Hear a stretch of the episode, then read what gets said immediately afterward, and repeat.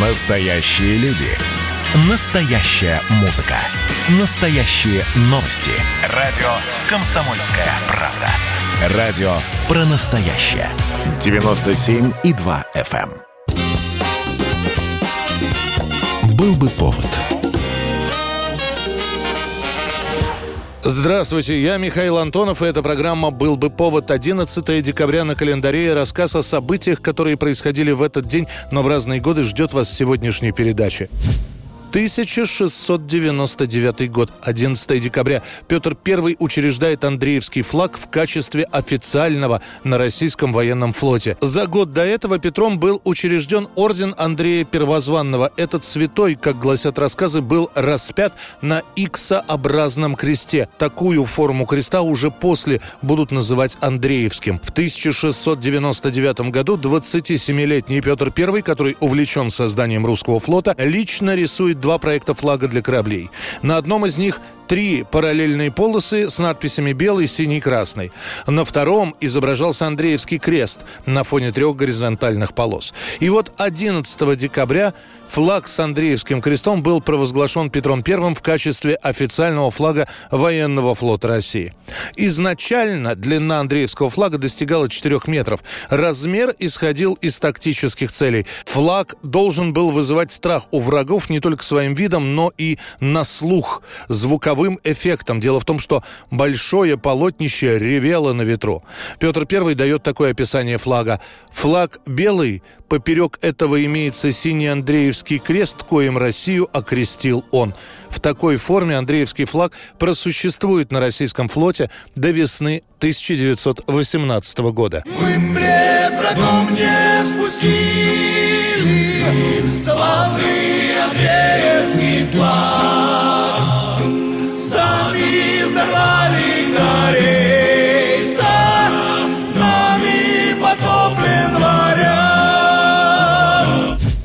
11 декабря 1981 года. Оперативный дежурный по Москве получает информацию. В своей квартире убита актриса Зоя Федорова. Ей выстрелили в затылок из немецкого пистолета «Зауэр». Ничего не ясно. Ясно только одно, что убийство. Домик знакомый, непростой. Непростой, говоришь? Да и убийство-то непростое. Звезда военного кино. Актриса, которую в 1946 году за связь с американцем арестуют. Хотя, как говорят, роман с иностранцем и последующее рождение дочери – это был всего лишь предлог. Лаврентий Берия не смог простить отказ Федоровой и отомстил ей. Она будет выпущена только в 1955 году. У нас ордер на ваш арест. Арест? Этого не может быть. Возможно, собирайтесь. Ну, вы скажите, за что меня арестовывают? Федорова после реабилитации продолжает сниматься. Правда, больших ролей ей не предлагают. Все чаще она говорит о том, что хотела бы уехать в США. Тем более, что ее дочка Вика, которая родилась от романа с американским представителем Джексоном Тейтом, еще в 1975 году уехала к отцу. Зоя Алексеевна получает разрешение на выезд как раз в 81-м, незадолго до своей смерти. Следователи так и не найдут убийцу. Будет много разных версий, от причастности КГБ до бриллиантовой мафии. А у Зои Федоровой действительно были драгоценности. Единственное, что можно точно было установить, что убийцу актриса впустила в квартиру сама, что говорит о том, что стрелял в 73-летнюю Зою Федорову кто-то из близких ей людей. 1984 год, 11 декабря. В издательстве «Молодая гвардия» подписан в печать «Черновик» сборник стихотворений девятилетней поэтессы Ники Турбиной. Я затеряюсь в тумане, как маленькая звездочка в небе. Я затеряюсь в тумане, и нет до меня никому дела. О талантливом ребенке говорит весь Советский Союз. Первые Никины стихи, а ей тогда было всего 7 лет, печатает с подачи Юлиана Семенова «Комсомольская правда». После этого о поэтическом вундеркинде снимают документальные фильмы, и слава о Нике разлетается намного дальше Крыма, где она живет со своей семьей. Предисловие к первому авторскому сборнику пишет Евтушенко, который, как и многие, был очарован этим милым и слегка кокетливым ребенком. Однако находятся и те, кто в талант Ники Турбиной не верит и считает, что, во-первых, стихи ей помогают писать взрослые, а во-вторых, ничего хорошего от такого пристального внимания к маленькой девочке не получится. Я научилась в годы малые совершенно работать. Понимаешь, работать, думать, исправлять и искать свой вот какая-то ошибка, пробел в мыслях моих. Однако вскоре массовому очарованию наступит конец. Сама Ника вырастет, ее вторая книга, которую она выпустит в 16 лет, пройдет практически незаметно. Однако, по словам друзей, она будет очень болезненно переживать потерю интереса к ней. Будут пьянки, скандалы, наркотики, наблюдения у психологов. Когда я была маленькая, когда я была защищена от всего, была я и были стихи. Все остальные проблемы – все остальное решалось за меня. Ника Турбина погибнет в 27 лет, выпав из окна многоэтажного дома. Родные и друзья до сих пор говорят, что это была случайность, а не самоубийство.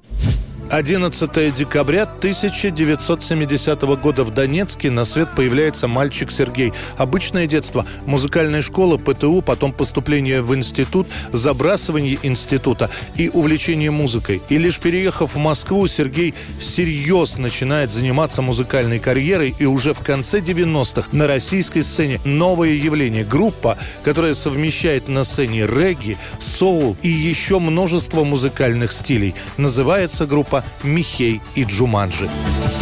Ночью